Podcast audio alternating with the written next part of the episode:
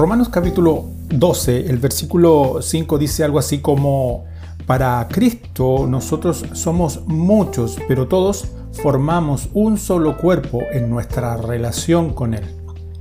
Imagina la siguiente situación.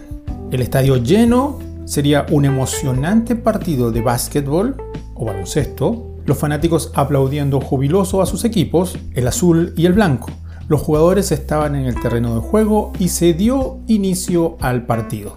Mientras se desarrolla la competencia, puedes notar algo particular en uno de los equipos, el blanco. La forma como se desenvolvían cada uno en la cancha. Cada jugador actuaba individualmente, a su manera y sin tomar en cuenta a los demás. No había pases de balón, aunque alguien lo pidiera.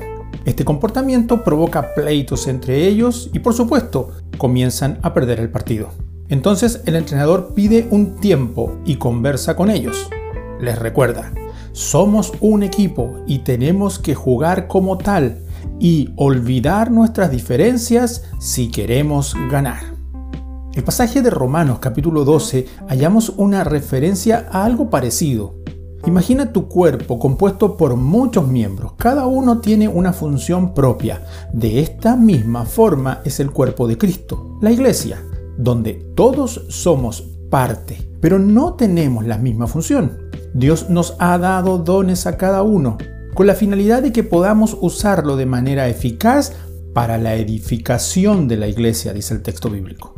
Cuando usamos los dones o habilidades con individualismo o para beneficio propio, podemos causar división, lo que nos hace desviarnos del propósito, ayudar a la iglesia para que marche mejor.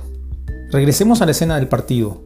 Ves que cuando cada jugador desempeña su papel en favor del equipo, hay un cambio positivo en los resultados. ¿Sabes? Los dones se desarrollan cuando se usan, pero en cooperación con el cuerpo. Bendiciones.